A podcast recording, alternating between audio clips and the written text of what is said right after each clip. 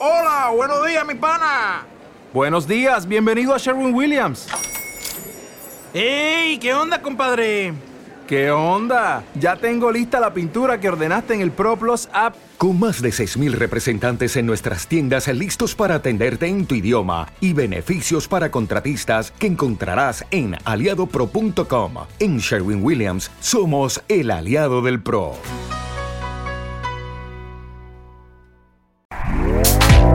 Este podcast forma parte de Evox Originals. Disfruta de este avance.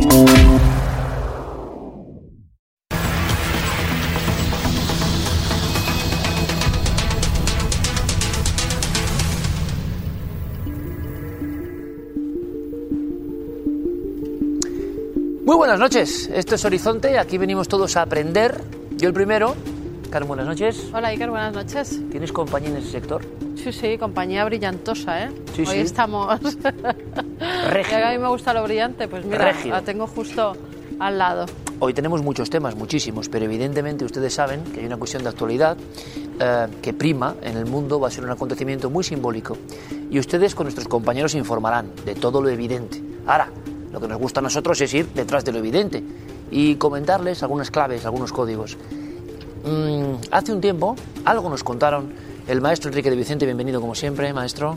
Bien hallado, comandante, bien hallada nuestra reina milenaria. Espero que no como Camila. Oh, hombre, por favor, hay un, hay un agujero negro de diferencia. bien, bien. Y don Javier Sierra, bienvenido como siempre. Buenas noches. Eh, sobran las presentaciones en el sentido de que muchas personas están reaprendiendo y reencantándose con España gracias a la labor de ambos. Así de claro. Pero saltamos las fronteras, nos vamos a Londres. Venga, compañeros, vámonos a Londres, que este plató se convierta un poco en ese importante punto del mundo. Y. mm, ¿Un diamante maldito? ¿En la corona?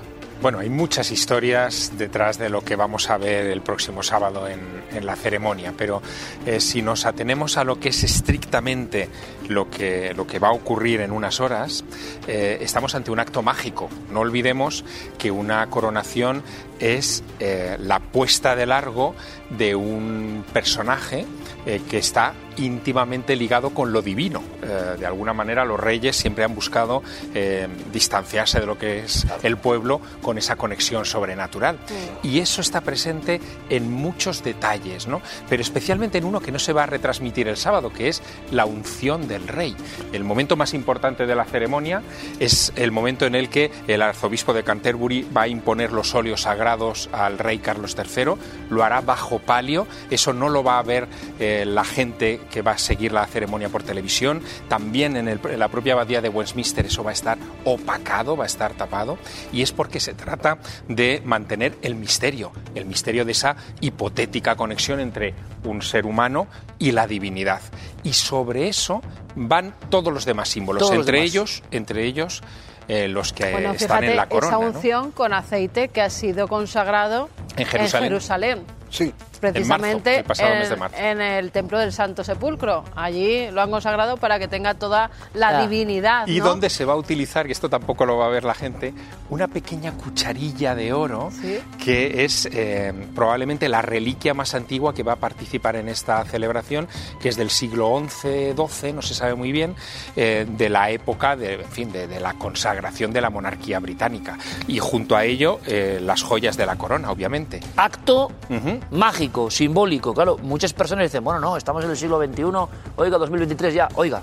Sí, sí. El linaje sagrado de las monarquías, aunque lo hayamos olvidado, viene de cierta conexión Aunque también se han creída adaptado, por ellos, ¿eh? ¿no? por ciertas cosas también han querido adaptarse un a poco los a los tiempos, modernos. Bueno, pero, sí. pero dejadme porque yo le preguntaba a Enrique, eh, Enrique no, a Javier en este caso, pero por supuesto podemos intervenir y habrá cosas interesantísimas porque eh, me lanzaste ahí que había dos piedras en concreto, un diamante y otra piedra preciosa, que eran importantes. Bueno, hay tres en realidad. Ajá. Eh, El eje central de la corona está marcado por tres piedras. La A que ver. está en la cruz superior, en la Sí. parte superior sobre, sobre ese orbe, es eh, el zafiro de San Eduardo. Eh, originalmente parece que pertenecía al anillo de los reyes, pero fue sacado de ahí y engastado en esta cruz cuando, fin, cuando se hizo la, moderna corona. Y ese zafiro de San Eduardo es una piedra muy antigua que está asociada a una historia preciosa vinculada con Eduardo el Confesor, uno de los reyes principales del siglo XI eh, de, la, tradición eh, monárquica inglesa. Y es que dice que este Eduardo el Confesor, yendo camino de Westminster, se encontró con un vagabundo, le quiso dar eh, algo de limosna, pero no llevaba monedas encima, así que no dudó en quitarse el anillo y dárselo. Unos años más tarde, unos soldados ingleses que estaban en Tierra Santa, eh, de regreso a Londres, le cuentan una historia fabulosa al rey. Y es que se encontraron con un señor allí que identificaron místicamente con San Juan el Evangelista y que le dijo, yo estuve en Londres vestido de vagabundo y me dieron este anillo que les doy para que lo devuelvan a su lugar. Y de ahí Y sale esa, esa joya que es la que preside la corona. Debajo, siguiendo ese eje, nos encontramos con un eh, rubí que en realidad es una espinela, es una variante menor de- del rubí, que tiene una historia vinculada con España. Estuvo en el reino nazarí de Granada, lo tuvo Mohamed VI, eh, era el Bermejo por, sus barbas rojas en, en época, en fin, de absoluto esplendor de la monarquía granadina, y lo pierde a manos de Pedro el Cruel, que, eh, en fin, en una emboscada en el Alcázar de Sevilla, se lo roba. Pedro el Cruel lo vuelve a perder a manos de Eduardo de Woodstock, el Caballero Negro, por eso lo llaman también el Rubí del Príncipe Negro, que es el que lo lleva finalmente al Reino Unido. Pero parece que pasa antes por León, hay una leyenda ahí no confirmada, pero que, que dice que estuvo en, en San Isidro, eh, en, en León, en ese lugar también fastuoso y lleno de, de misterios ¿Del que habéis hablado? del que hemos hablado muchísimas veces. Pero fíjate, lo interesante de esto es de dónde procede ese diamante. ¿no?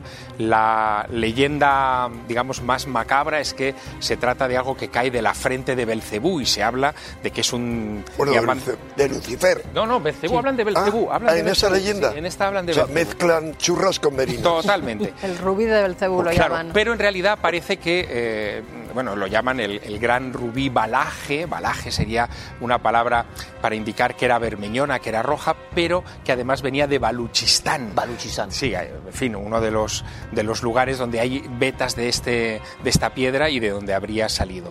Y por debajo de, de- de esa piedra roja... Está el maldito.